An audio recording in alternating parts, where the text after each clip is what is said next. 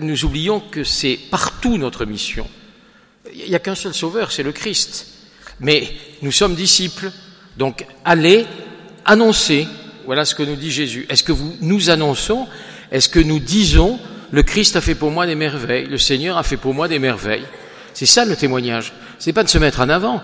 C'est-à-dire, je suis un gracier ou une gracier, si vous voulez, euh, au sens où je ne méritais rien, j'ai tout reçu. Et donc, euh, je vous le dis, comme un enfant qui dit ah ah on m'a fait un beau cadeau ah c'était voilà tout simplement ça.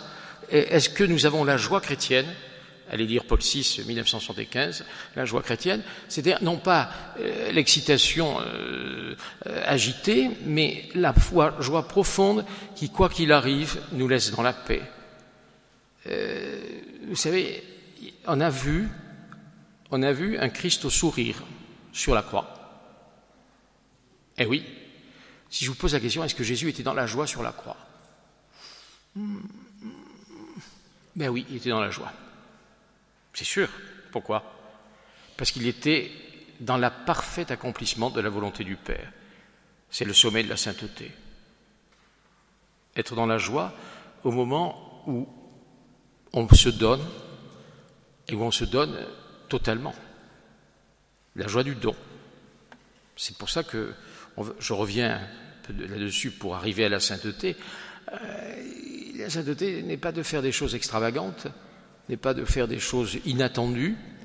Euh, il peut arriver que par effet d'amour du Seigneur, nous soient menés à des choses inattendues. Mais lisez la vie des saints et voyez, c'est souvent très très simple. Très très simple. Au point qu'on ne les voit pas d'ailleurs, les saints. Et pourtant, le curé d'Ars dira, là où les saints passent, Dieu passe avec eux.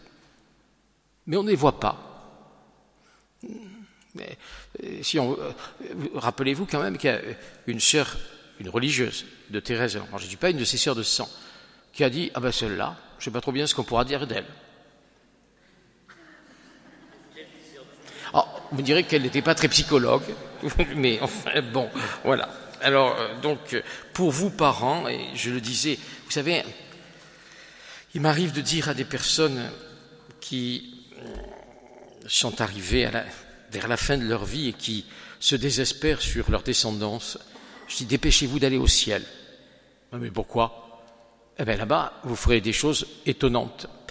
Thérèse de l'Enfant Jésus dit Je vais passer mon ciel à faire du bien sur la terre. Et elle dit Croyez-vous que je m'ennuierai au ciel? Oh non, j'ennuierai le bon Dieu puisque euh, je vais lui dire il faut faire ça, ça et ça. Je vais passer mon ciel à faire du bien sur la terre. Ça, c'est extraordinaire. Moi, j'ai eu. Bon, je, suis une vocation tardive, je suis devenu prêtre euh, à un âge avancé, mais le Seigneur ne m'a pas lâché, il, il m'a tenu. Et puis, j'ai eu la peine de voir mourir des prêtres jeunes, alors qu'ils avaient été, comme en quelque sorte, tirés de là où ils étaient pour être prêtres. Et ils sont morts à peine devenus prêtres. Avouez que ce patron est bizarre quand même. Ce Dieu qui appelle des gens à être prêtres, il, n'aurait pas dû l'être à l'origine. Enfin, il n'aurait pas dû. Je veux dire, la grâce est allée les chercher là où ils étaient. Et voilà qu'ils meurent d'une manière tout à fait, hum, dire, qui, qui aurait pu ne pas se produire, parce que l'un est mort d'un accident de la route le plus stupide qui soit, il s'est endormi. Donc quand même, euh, Seigneur aurait pu, personne ne s'en serait aperçu, le réveiller au moment où il fallait, par exemple. Et je me suis dit que c'était impossible, ça. Qu'est-ce que ça voulait dire, ce, patron qui, prend ses meilleurs ouvriers et qui laisse les autres? Bon. Et, je me suis dit, ben, c'est parce qu'il en avait besoin. Avait besoin là où on...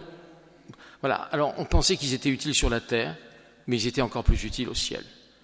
Alors, chaque fois que j'ai eu des obsèques difficiles, euh, dans mon ministère, je, disais, je vous, vous êtes là-haut, vous êtes planqué, bah, aidez-moi, vous savez ce que c'est, vous êtes mort, vous. Alors euh, aidez-moi à, faire ces obsèques. Alors je l'ai secoué un peu, ça marchait très bien.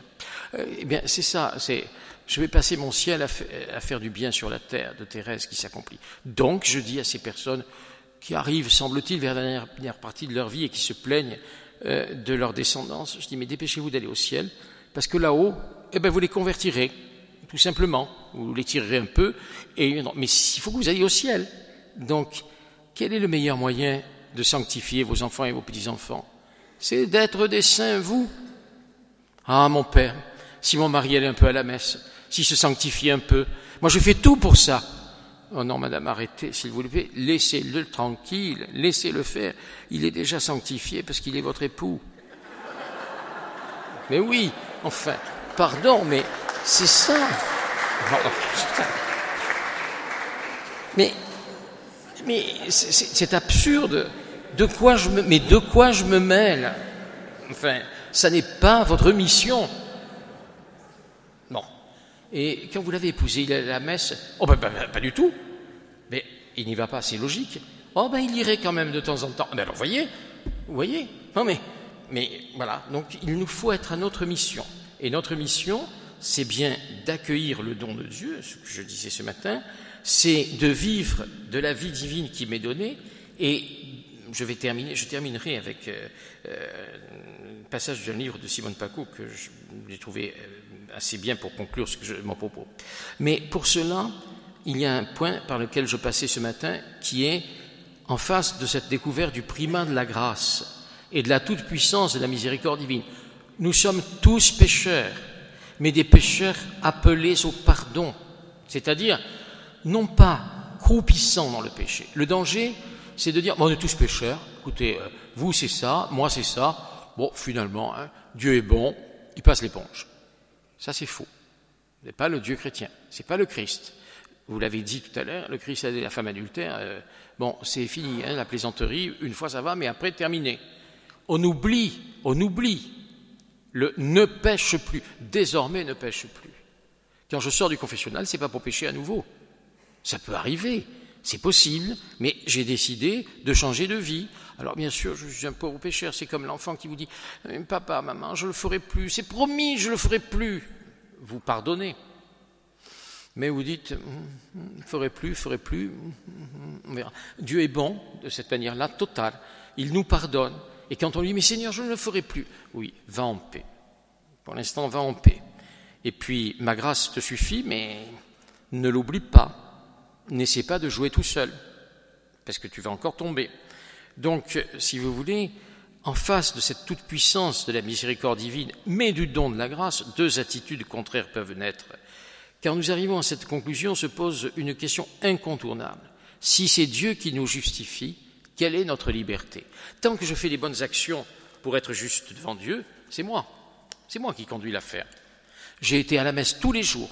Oh, j'ai bien fait mon carême, mon père tous les jours à la messe. J'ai fait ma demi-heure d'oraison et j'ai dit mon chapelet. Hein, c'est un bon carême. Oh, mais non, il n'y a pas de bon carême comme ça. Mon père, j'ai prié, je n'y arrivais pas. Il y a un très beau poème de Marie Noël là-dessus. Euh, euh, je n'ai rien à vous donner, Seigneur, que des ordures. et chaque fois, Jésus lui dit donne, donne. Et j'ai oublié de la porter. Et elle lui dit, il, lui, finit par lui dire mais mais Seigneur, vous êtes un collecteur d'ordures. Mais, qu'est-ce que vous allez faire de tout ça, de tous mes péchés, de toutes mes horreurs Le royaume de Dieu, ma fille. Voilà. Donne ton péché. Mais donne-le et je te donnerai mon amour. Mais je ne suis sans péché, moi ça va très bien. Hein. J'ai fait tout ce qu'il fallait. À ce moment-là, je suis musulman, hein, pardon, mais euh, j'ai dit ma prière cinq fois dans la journée, j'ai eu mon tapis de prière, j'ai pareil. Et ça non, je ne suis pas musulman. Je n'ai pas appliqué cette loi pour être un bon musulman. Et en plus, un pèlerinage à la Mecque, mais je vais à Lourdes deux fois par an, mon père. Mais très bien, très bien. Donc, la question incontournable, Dieu, si Dieu nous justifie, quelle est notre liberté? Tant que nous faisons des bonnes actions, nous, nous donnons le mérite nous-mêmes. Nous voulons être reconnus et récompensés. Mais si notre salut est gratuit, si je l'ai, ce salut déjà, si Dieu le premier m'a aimé, s'il me l'a montré par la mort de Jésus et sa résurrection, je ne suis pas libre alors. Je reçois ce que je n'ai pas mérité. Attention, je, pose une alternative, mais. Et d'autre part, deuxième chose, devant autre chose, l'autre partie, c'est devant l'amour gratuit de Dieu, à quoi bon s'inquiéter? Puisque le salut m'est donné, on ira tous au paradis, chantait Paul Naref. Eh oui, on ira tous au paradis, à tel point que des théologiens nient l'enfer, ce qui est contraire à la parole de Dieu, ce qui est contraire à l'évangile. Ah, mais euh, c'est une théorie qui a été condamnée, qui s'appelait l'apocatastase, euh, qui a été condamnée au premier siècle, qui disait que Dieu est tellement bon que personne ne peut se perdre. Et c'est très à la mode en ce moment, surtout avec la fausse compréhension de la miséricorde. On ira tous au paradis. Alors, quand on parle des fins dernières, du jugement dernier. Et pourtant, c'est très clair, quand vous lisez Saint Matthieu, au chapitre 25, c'est le jugement dernier, c'est les bons d'un côté, les mauvais de l'autre. Mais à quoi reconnaît-on les bons? J'étais malade et vous m'avez visité, j'étais en prison et vous êtes venu me voir, j'étais nu et vous m'avez habillé, etc. Et donc, euh, c'est bien ça que nous avons à faire. Et alors, la première partie, euh, si Dieu nous justifie, quelle est notre liberté? Moi, je ne veux pas être justifié par Dieu, je veux faire mon salut moi-même. Eh bien, si, cette liberté, c'est ma liberté du oui c'est la liberté de la Vierge Marie, la liberté très profonde de l'amour. Marie était-elle libre? Bien sûr que oui. Était-elle totalement libre? Oui, puisqu'elle est sans péché. Donc elle est totalement libre, puisqu'il n'y a même pas le péché qui la retenait. Nous, nous sommes partiellement libres, parce que le péché nous prend et c'est lui qui saisit notre liberté. Mais plus nous disons oui à Dieu, plus nous sommes libres. Et donc, je reçois ce que je n'ai pas mérité humainement, humainement, à mes yeux, mais je ne suis pas le juge de moi-même. Si je suis le juge de moi-même, euh, Dieu n'est plus Dieu. Je me remets à Dieu tel que je suis. C'est la phrase de Sainte Jeanne d'Arc, on en parlait, on en parlera euh, euh, ce soir sans doute. Savez-vous si vous êtes en état de grâce? Elle répond, si je n'y suis, Dieu m'y mette, si j'y suis, Dieu m'y garde. Eh oui, pas, euh, vous comprenez, c'est cette attitude que je dois avoir. Donc revenir à la liberté, c'est de nous rappeler que Dieu ne nous sauve pas malgré nous, ni ne nous sauve en fonction de ce que nous avons fait pour lui. Euh, pour lui, je veux dire, pour être reconnu comme bien. C'est comme euh, si l'enfant vient dire à ses parents, alors aujourd'hui, j'ai sorti la poubelle, j'ai nettoyé la terrasse, j'ai fait, ça vaut 10 euros ou euh, un paquet de Mistral gagnant, ou je ne sais pas quoi. on n'en est pas là. Ou dans le couple, alors, moi j'ai sorti la poubelle, j'ai euh, nettoyé ça, j'ai fait ça, toi tu fais ça. Est-ce qu'on fonctionne comme ça? Dans l'amour même humain, on ne fonctionne pas comme ça. À plus forte raison, dans l'amour divin. Donc, il nous faut consentir à être sauvés gratuitement. Nous sommes donc placés devant un choix fondamental, celui que rapportent les évangiles. L'homme a comme fin ultime de son existence d'être une admirable offrande à la louange de la gloire de Dieu. Vous trouvez ça dans les Éphésiens au chapitre 1er, mais aussi dans la prière eucharistique que nous avons dite ce matin. Nous devons, notre destin, c'est déjà ici-bas d'être une admirable offrande à la gloire de Dieu et pour l'éternité. Que ferons-nous dans l'éternité? Nous serons la louange de Dieu et nous serons dans la joie et dans la béatitude. La, liberté de l'homme, elle se trouve toujours dans la réponse d'amour aux initiatives divines. L'homme est appelé au bonheur. Le Seigneur me dit, fais cela et tu vivras. C'est ce que dit Jésus au jeune homme riche. Fais cela et tu vivras. C'est-à-dire, donne tes biens aux pauvres. Viens et suis-moi jeune homme s'en alla tout triste, car il avait de grands biens. Et c'est souvent nous, cet homme, ou jeune, peu importe, ou vieux, parce que nous avons de grands biens. Ah, aussitôt, l'Assemblée surécrit, non, non, non, on n'est pas riche ici, vous croyez, ne croyez pas. Ah, mais vous avez quand même de grands biens. Moi, j'ai de grands biens. Je ne suis pas riche la culture, le savoir, la position sociale, etc., etc., etc. Ce soir, je vais dormir euh, dans un lit, euh, sous un toit. J'ai une voiture pour me déplacer. Euh, mais, oui, il ne s'agit pas de s'en culpabiliser, mais il s'agit de le reconnaître. Nous sommes des privilégiés. Quand j'accueille des migrants qui n'ont rien, eh ben, je me dis, eh, eh, c'est quand même assez dur d'accueillir des gens qui n'ont absolument rien. Alors on peut faire des théories sur les migrants, ça je suis d'accord. Mais je ne suis là encore, mais je ne suis pas le gouvernement, je ne suis pas l'Europe. Je suis un pauvre évêque qui voit devant sa porte des gens qui n'ont rien. Qu'est-ce que je fais? Je leur dis allez-vous-en. De toute façon, l'Europe c'est une imbécilité, euh, le gouvernement ne sait pas faire. Alors, je me garderai d'en rajouter, dire plus on est, mieux ça vaudra. Ça c'est de l'imprudence. Mais je ne peux pas ne pas donner un toit ou à manger, si je l'ai, à une famille de trois, quatre enfants, euh, avec un homme, une femme et des enfants qui sont là. Euh, qu'est-ce que vous voulez J'ai beau euh, expliquer les raisons de la migration et tout ça, ce sont des théories, mais ça ne réalise pas j'avais faim et vous m'avez donné à manger. Ça, aussi, vous savez, évêque, on est à la fois taxé de ceci ou de cela, de progressiste ou d'intégriste, ça dépend ce qu'on fait, mais on oublie que le Christ était dans la même situation. suivant les passages de l'Évangile, il y en a qui sont irrecevables, qui sont des paroles très dures. Les pharisiens ne l'acceptaient pas. Donc, les choses ne sont pas aussi tranchées qu'il n'y paraît. Et d'autre part, il y a une règle qui est de faire aux autres ce qu'on voudrait qu'on vous fasse. Elle est très lourde, cette règle elle est très très lourde. C'est pour ça que la morale chrétienne, elle est d'abord la rencontre avec le Christ. Et si celui qui frappe à ta porte, c'était le Christ, qu'est-ce que tu ferais? Vous savez l'histoire de ce conte de Noël, de cet homme qui dit à Jésus, écoute, moi, ça fait des années que je te sers, que je n'ai jamais rien, jamais rien. Je n'ai même pas, jamais, je t'ai jamais vu, je t'ai jamais rencontré. Pourtant, je, fais tout, tout ce que je fais pour toi, je vais te l'énumérer. Et Jésus dit, ben, écoute, c'est le 24 décembre, je vais venir te voir.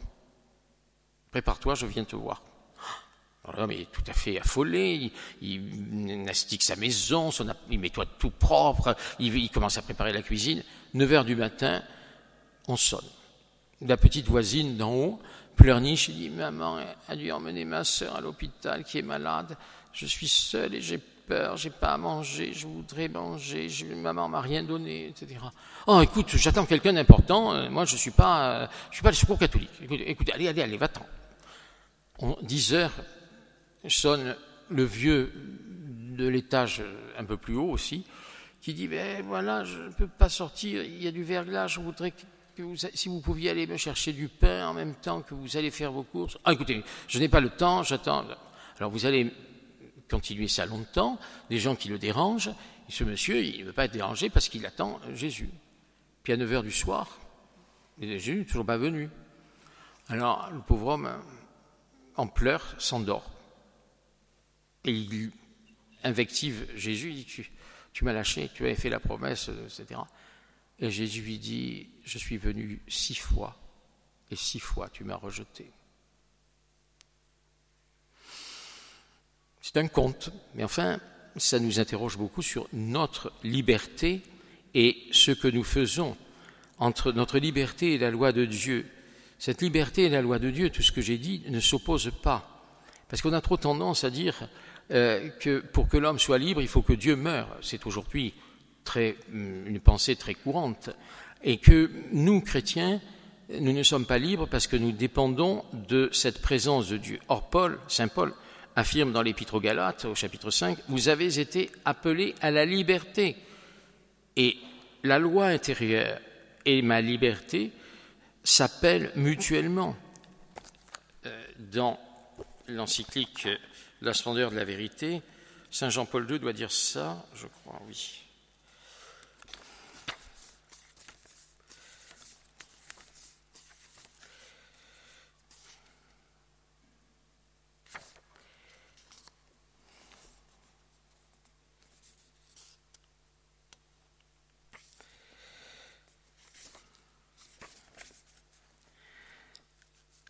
La parole de Jésus, si tu veux, révèle la dynamique particulière de la croissance de la liberté vers sa maturité et manifeste le rapport fondamental de la liberté avec la loi divine. La liberté de l'homme et la loi de Dieu ne s'opposent pas, mais au contraire s'appellent mutuellement. Le disciple du Christ sait que sa vocation est une vocation à la liberté. Et il cite Saint Paul dans l'Épître aux Galates, Vous avez été appelés à la liberté. Seulement, il faut aussi que nous l'accueillions, cette liberté des enfants de Dieu. Euh, il y a quelque temps, j'entendais une grand-mère, mais ça ne dit pas son âge, peut-être une jeune grand-mère, qui parlait de la vie moderne des enfants, des jeunes aujourd'hui. Ah, ils ont de la chance, on n'avait pas cette chance. Alors, était évoqué là-dedans le concubinage, la liberté d'action. Et je lui dis, mais madame, ça vous, a, ça vous a manqué de concubiner avant de vous marier ou de rencontrer des tas d'hommes avant de votre mari? Elle me regarde et pourquoi vous dites ça? Ben, Je dis, parce que vous dites que ces jeunes ont de la chance. C'est laisser entendre que ça vous a manqué. Ben oui. Alors, elle était un peu sotte. Elle dit, ben, je sais pas, voilà.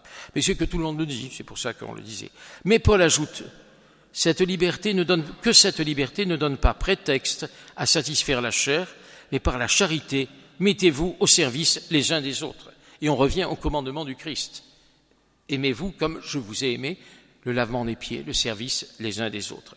Autrement dit, le chemin de la sainteté, le chemin de la sainteté pour un chrétien, c'est suivre le Christ, celui qui veut venir à ma suite, qu'il renonce à lui-même, qu'il prenne sa croix, et qu'il marche derrière moi. Trois, temps. Renoncer à soi-même, c'est-à-dire à son ego, à ses petits pouvoirs. Vous savez, le pouvoir des guichetières. Il dit non, pas le papier qu'il faut, ça va pas. Non, allez, retournez. Ah non, c'est 17h59, on ferme. C'est terrible, dans les entreprises, partout, dans l'église, dans l'église, la dame de l'accueil. Non, c'est pas, pas juste. Monsieur le curé a dit que non, non, faisait pas ça. Mais c'est comme ça. Puis après, la dame de l'accueil, quand vous arrivez pour faire une formation à l'accueil, ah, chez nous, c'est très bien. Oh, chez nous, c'est très bien. On fait, ça très bien. Ah ben d'accord, très bien, parfait. Euh, donc, suivre Jésus, c'est adhérer librement à sa personne. Dans Evangelii Gaudium, le pape François insiste beaucoup sur cette, cette situation de disciple et de disciple missionnaire, c'est-à-dire pas simplement statique, pas simplement celui qui ne bouge pas, qui est là, mais qui se tient. Mais c'est bien, c'est le prophète Élie, je me tiens en présence du Seigneur. Mais celui qui va annoncer l'Évangile, celui qui, ne reste pas sur ce qu'il est, on a toujours fait comme ça. Ah mais chez nous c'est comme ça. Ah ben d'accord, mais euh, très bien. Euh, tel groupe de chrétiens qui dans leurs règles avaient le temps d'oraison. Ah mais nous on ne fait pas l'oraison parce que c'est pas notre truc. On est Marthe, on n'est pas Marie. Ah d'accord. Mais, alors pourquoi vous appartenez à ce groupe où c'est un groupe d'oraison? Aller ailleurs. Enfin, euh, voilà. Donc, le lien entre la grâce du Seigneur et la liberté de l'homme ouvre la voie à la vie dans le Christ. La sainteté, c'est la vie dans le Christ. Le don vient de Dieu, la réponse vient de l'homme. Vivre le commandement nouveau n'est pas d'abord l'application d'un précepte, car il demande cette force nouvelle qui ne vient pas de l'homme. C'est celle du baptême et des sacrements baptême, confirmation, etc. Vous avez revêtu le Christ, dit Saint Paul, par le baptême. Vous êtes vivant du Christ. Voilà la force nouvelle, le fruit du don de Dieu qui m'a été donné et qui est en moi. Est-ce que je fais vivre mon baptême? Il ne suffit pas de citer Jean-Paul II, il faut le vivre. Euh, France, que fais-tu des promesses de ton baptême? Oui, mais la France, c'est vous et moi. Alors que, que faisons-nous pardon, des promesses de notre baptême? Et de la confirmation et de l'Eucharistie, et ainsi de suite. Donc, euh, ce don de Dieu qui me guérit peu à peu. Attention, me guérir, c'est me donner les moyens de vivre. Ce n'est pas de faire moi un être parfait. Je peux claudiquer, je peux boiter, ce n'est pas grave. Je suis un peu, euh, enfin, pas suspicieux, mais je calme un peu euh, toutes ces affaires de guérison, de ceci, de cela. Oui, D'accord, le Seigneur guérit. Mais on n'est pas obligé d'avoir une santé parfaite, d'avoir un look parfait, etc. Puisque les premiers dans le royaume, ce sont les petits et les faibles. Il ne faut pas très bien. Euh, vous voyez, il faut aussi à certains moments accepter d'être ce petit et ce faible, de se casser la figure, d'avoir des échecs. Euh, quand, euh, bon, pour être très clair, parce qu'il ne faut pas tourner autour du pot, quand le père Emiliano Tardif guérissait, guérissait, guérissait, guérissait, euh, sans doute était-ce dans l'Esprit Saint, mais nous pouvons vivre en saint, en, sainteté, dans la sainteté, sans être guéris de tous nos maux et sans être guéris de notre péché.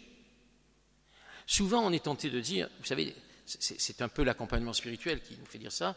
Les gens vous disent, mais si, si je n'avais pas cette tendance au péché, cette habitude à tel ou tel péché, oh, qu'est-ce que ce serait beau la vie, qu'est-ce que ce serait. Oh, je dis, mon Dieu, qu'est-ce que vous seriez orgueilleux? Oh là là, mon Dieu, mon Dieu, vous n'y pensez pas. Euh, ce péché, c'est ce que dit Saint Paul, qu'on citait tout à l'heure. Par trois fois, j'ai demandé au Seigneur d'enlever cette écharpe dans ma chair. Grâce à Dieu, on ne sait pas ce que c'était. Les exégètes n'ont pas su dire. Eh bien, tant mieux. Cette écharpe dans la chair, c'est la mienne, c'est la vôtre, c'est celle de chacun d'entre nous.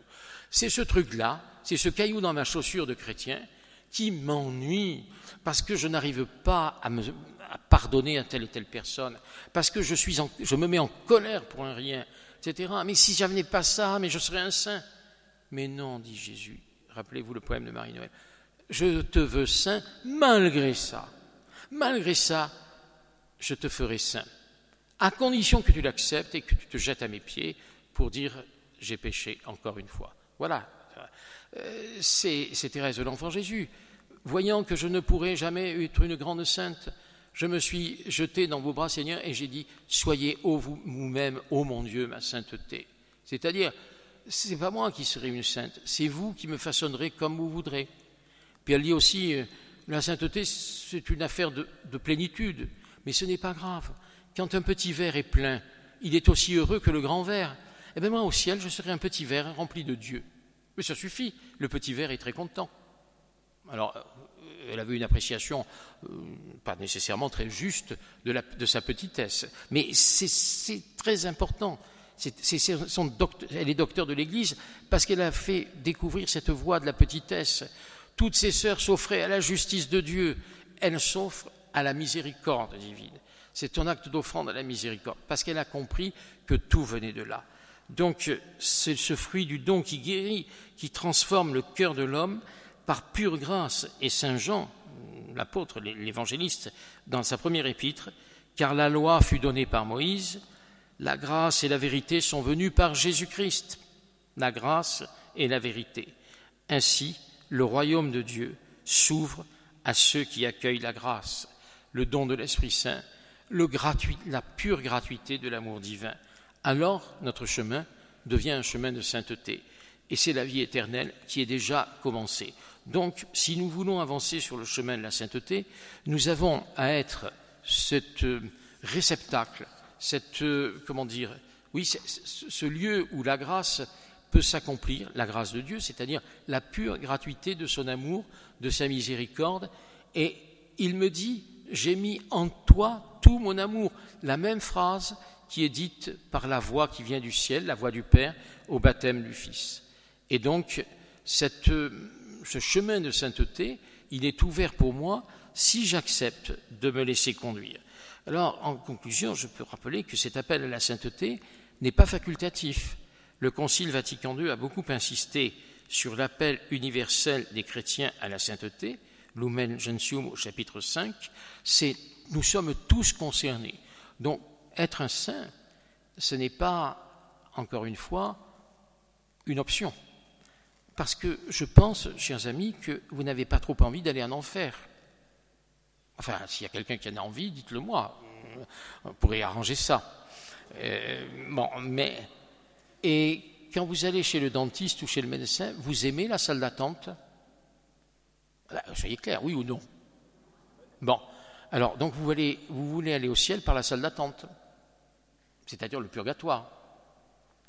C'est ça? Vous vous rattrapez au purgatoire. Oh, c'est pas si mal que ça. Quand on est dans la salle d'attente, on a quelque chance d'être soigné.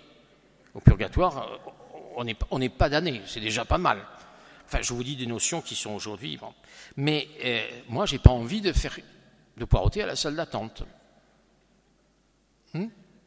D'autant que c'est pas si bien que ça on n'est pas très à l'aise. Il y a des... Hmm, bon. Alors, alors, alors, qu'est-ce que je fais? Je veux aller au ciel tout droit. Thérèse de l'Enfant Jésus nous dira comment L'ascenseur.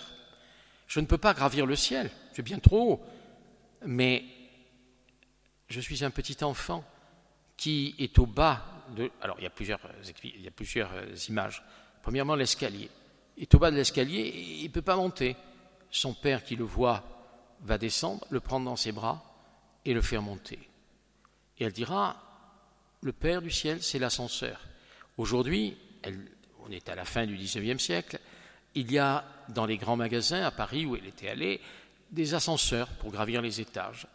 Eh bien, la grâce, c'est l'ascenseur qui me fait monter là où je ne pourrais pas aller, c'est-à-dire dans les bras de Dieu.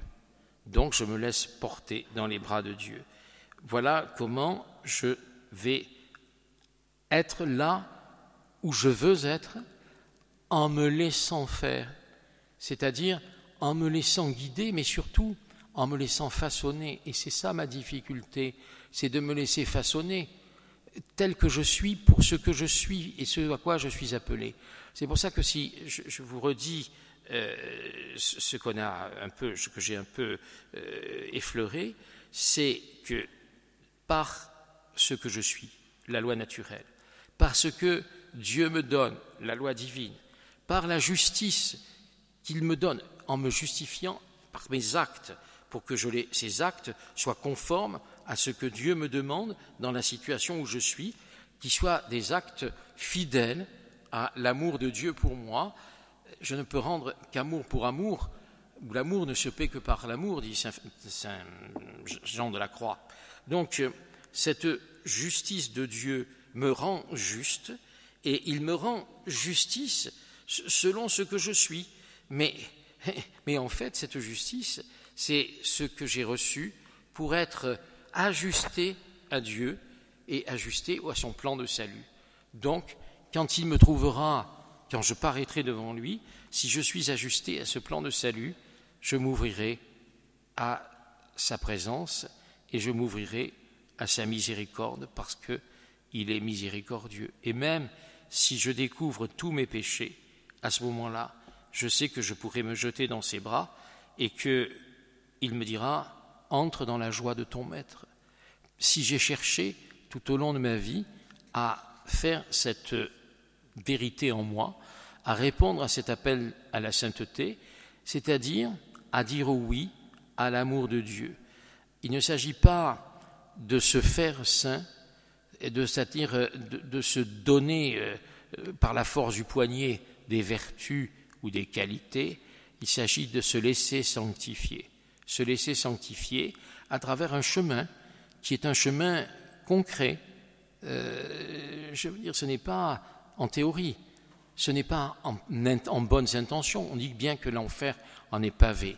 C'est donc dans tout ce que j'ai choisi de ma vie, dans mon agir, dans les choix de vie que j'ai faits, et à ce moment-là, je pourrais avoir accompli euh, ce chemin qui, devient un chemin de sainteté et qui m'ouvre les portes du royaume de Dieu. Alors, en conclusion, je voulais reprendre un article, euh, un passage du livre de Simone Paco, Revient à la vie, qui redit un certain nombre, enfin, je redis un certain nombre de choses que euh, j'ai là-dedans. C'est parce qu'elle parle des lois de vie, c'est-à-dire de ce qui me permet euh, d'être dans l'amour de Dieu, de vivre euh, selon ses lois, et euh, parce que, on l'a dit depuis le début, la vie est première. Alors, la première de ces lois de vie qui sont dans l'évangélisation de ma vie. Choisis donc la vie, c'est la phrase du Deutéronome au chapitre 30. La vie t'est donnée, mais ne te contente pas de vivre, simplement d'être en vie. Je vous ai dit ce matin, je vis et je veux vivre. Je vis et je suis vivant. Détermine-toi, choisis la vie que le Créateur te donne, quelles que soient les circonstances de ta vie. Ne fais pas d'acte de mort. Alors, c'est-à-dire, ça veut dire quoi? Choisis la vie, c'est la première réalité. C'est la loi de la nature. Puisque tu es vivant, vis dans la dynamique, euh, la dynamique de ta foi, la dynamique de ce que tu es. Et ne sois pas passif. Ne sois pas celui qui attend, qui ne décide pas, qui a peur. Sors de ta peur et choisis de vivre. Deuxième loi, accepte ta condition humaine. Beaucoup de malheurs, beaucoup de gens sont malheureux parce qu'ils n'acceptent pas d'être des humains tout simples. C'est le premier péché. Genèse 2. De l'arbre de la connaissance du bien et du mal, tu ne mangeras pas, car le jour où tu en mangeras, tu mourras. L'homme n'a pas accepté sa limite. Et quand le serpent lui a dit, vous serez comme des dieux, il a dit, oh, chic, haha, je vais être plus que ce que je suis. Hmm, très bien. Il a pris le fruit, la connaissance du bien et du mal est entrée en lui, et le malheur. Et il a perdu la relation avec Dieu. Donc il a été abîmé, et il faudra tout le chemin qui aboutit à l'incarnation, à la rédemption, au salut donné par le Christ sur la croix, pour que l'homme puisse être réintégré dans cette relation à Dieu. Autrement dit, accepte ta condition de créature dans toutes ses dimensions. Sinon, je vis dans la jalousie, le regret, euh, la haine parfois. Donc, accepte ta condition humaine, accepte tes limites. Tes limites, elles sont utiles pour que tu grandisses. Tes limites, elles sont utiles pour que Dieu puisse agir. Si tu étais sans limite, tu serais hors de l'amour de Dieu et tu ne serais pas, tu n'existerais pas. Ensuite, déploie ce que Dieu t'a donné à toi personnellement. Tu as une singularité, tu es unique et tu as du prix à mes yeux, dit la parole de Dieu. Sache que tu es unique et que tu as du prix. Et dans l'Apocalypse, au vainqueur, je donnerai de la manne cachée, je lui donnerai aussi un caillou blanc, un caillou portant un nom nouveau que nul ne connaît, hormis celui qui le reçoit. Voilà ton destin. C'est d'être unique devant moi. Tu es créé, tu es aimé unique. Sois toi-même en Dieu unique. Fuis ce chemin que Dieu veut pour toi dans une relation juste avec lui. Toujours euh, être juste avec le Seigneur et ne te fais pas autre que tu n'es. Et ne sois pas non plus pour les autres un objet de domination, c'est-à-dire ne domine pas les autres, ne te fais pas Dieu pour les autres et ne te laisse pas faire Dieu, c'est-à-dire ne te laisse pas idolâtrer.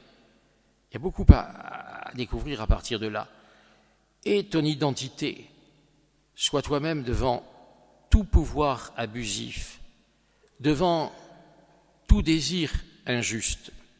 On retrouve les commandements de Dieu. La loi suivante recherche l'unité de la personne, recherche ton unité. Tu as un corps, une âme, un cœur, un esprit. Est-ce que tu construis cette unité? Est-ce que tu n'es pas éclaté? Est-ce que tu n'es pas oublieux d'une partie de toi-même oublieux de ton corps, on en parlait ce matin. Mais ton corps, c'est toi. Ce n'est pas autre chose. Oublieux de ta vie intérieure. Est-ce que tu donnes du temps à Dieu? Est-ce que tu donnes du temps à ton intelligence? Est-ce que tu donnes du temps à ton corps? Est-ce que tu donnes du temps à ta personne tout entière? Enfin, la dernière loi de vie, c'est celle de la Genèse, Dieu les bénit leur dit Soyez féconds, multipliez-vous, emplissez la terre et soumettez-la. C'est aussi la parabole des talents. Qu'est-ce qui fait, qu'est-ce qui n'est pas juste pour l'homme qui n'avait reçu, qui avait reçu un talent et qui est condamné par le maître? Eh bien, c'est qu'il n'a pas eu confiance. Tu es un maître dur, je suis allé, qui sème là, qui récolte là où il n'a pas semé. Je suis allé enfouir mon talent dans la terre, je te le rends. Voilà, je n'ai plus rien à faire avec toi. Euh, c'est tout ce que nous recevons de Dieu que nous ne faisons pas fructifier. Et c'est pour ça que nous risquons d'être malheureux. Or, quelle est la fécondité de ma vie? La vie n'a d'intérêt que si elle est donnée. Ça, c'est une évidence de l'expérience de la sainteté. Tous les saints ont donné leur vie. Et donc cette parabole des talents, euh, c'est de faire développer, donc de donner ce que j'ai reçu, au lieu de le garder pour moi. Au lieu de le garder en vue des jours futurs, en vue de je ne sais trop quoi, mais donne, donne, donne. Ce don, il n'est rien à côté de ce que Dieu me donne. Il me donne son amour infini. Et moi, je lui donne un peu, parce que mon péché m'empêche de tout donner, toujours. Même quand on dit qu'on a tout donné, euh, c'est impur. Ce n'est pas un, diamant parfait, très pur. C'est le plus qu'on a pu donner à ce moment-là. Mais tous les jours, il faut continuer de donner. Si dans le couple, vous ne vous aimez pas tous les jours et si vous ne renouvelez pas cet amour, euh, il finira par mourir. C'est pour ça qu'il faut faire des révisions. C'est pour ça qu'il faut faire des moments de retraite pour se retrouver, des tête-à-tête, etc. Eh bien, c'est pareil pour nous, prêtres religieux, religieuses, consacrés, etc. Ce don, nous l'avons fait une fois, mais il faut le renouveler sans cesse. Donc, nous devons, nous devons être don, nous transformer en être don. C'est le chemin de sainteté, puisque aimer l'autre comme soi-même, c'est bien sortir de soi pour accueillir l'autre tel qu'il est, sans vouloir le changer. Le respect profond de l'autre, sans vouloir le changer. Quand j'entendais, aujourd'hui, les rares mariages que je célèbre sont des mariages triés sur le volet, si je puis dire, euh, j'entendais des futurs mariés, ah, je, le changerai, je la changerai. Mais, mais du, tout, on ne se marie pas pour ça. On respecte l'autre. Si c'est pour le changer, ce n'est plus l'autre. Et je le manipule. Et donc ça va aboutir à une rupture. C'est certain. Donc euh, cette parabole des talents et ce que dit la Genèse au couple, ça montre à quel point, naturellement, la vie et la sainteté passent par l'homme et la femme unis. C'est pourquoi l'Église catholique a commencé à le comprendre. Vous avez évoqué Zélie et Louis Martin en canonisant des couples. Il en faut encore plus pour revaloriser aujourd'hui le sacrement de mariage, l'unité conjugale, puisqu'on est dans un monde qui la nie. Eh bien, c'est la sainteté des couples qui est en jeu. Et c'est la sainteté des couples parce qu'aussi, c'est la sainteté des gens ordinaires. Ah, il y, a quelques personnages, vous comprenez, euh, on vous parle de Mère Teresa, c'est très très juste, c'est une sainte. Mais tout le monde ne peut pas avoir la vie de Mère Teresa. Donc il faut qu'on ait des modèles de vie. On a dit tout à l'heure que Célie et Louis Martin étaient, pour leur époque, des gens qui vivaient une vie ordinaire. Quand je dis ordinaire, ce n'est pas péjoratif. C'est qu'ils vivaient à la manière de leur époque. Ils avaient une certaine aisance, ils avaient des enfants, ils s'aimaient, ils étaient très euh, pratiquants et très dévoués pour les autres, pour les pauvres, etc. Ils ont vécu la maladie et la mort de Zélie, etc. Donc, euh, c'est cette sainteté-là dont nous avons grand besoin pour aujourd'hui. Et une sainteté qui a vécu dans la vie, la réalité de la vie, et qui a connu euh, les difficultés, les joies et les peines. Donc cette fin, c'est porter du fruit, quelle est la mission du chrétien et quel est notre appel à la sainteté que Vatican II nous a rappelé et qui n'est en rien facultatif euh, C'est bien sûr la phrase de Saint Jean. C'est ce que dit Jésus à ses disciples, que vous alliez, que vous portiez du fruit, que vous portiez du fruit en abondance et que votre fruit demeure. On voit, le témoignage d'une vie quand elle va, c'est-à-dire quand elle n'est pas repliée sur elle-même, quand elle va vers les autres. On voit le témoignage d'une vie et des hommes et des femmes justes devant le Seigneur, quand au nom du Christ ils portent du fruit, que ce fruit est porté en abondance et que ce fruit demeure. On peut remercier ceux qui nous ont précédés, qui ont été de ceux-là, qui nous ont montré des chemins de vie, qui ont vécu selon ces lois de vie, accepter leur situation, leur réalité, accepter non pas passivement, accepter ne veut pas dire s'écraser, accepter c'est dire oui, c'est consentir à la vie que Dieu me donne, donner mon consentement à cette vie, et de le donner tous les jours, et le donner avec joie. Je te rends grâce, Seigneur, pour ce que tu fais pour moi, quoi qu'il arrive. Donc, porter du fruit, et que ce fruit demeure. C'est vrai pour aussi les communautés paroissiales, c'est vrai pour les communautés religieuses, c'est vrai pour tous les lieux et toutes les personnes qui se réclament de la foi catholique. Allez, portez du fruit et que votre fruit demeure. C'est la mission et nous serons des saints au ciel si nous avons vécu ce chemin. C'est celui que je vous souhaite et pour lequel je prie. Et, il faudrait aussi que prêtres, évêques, diacres, euh, consacrés suivent ce chemin et qu'on puisse dire un jour, leur mission a été accomplie, ils peuvent entrer dans la joie du royaume de Dieu. C'est le souhait que nous avons à nous faire les uns les autres.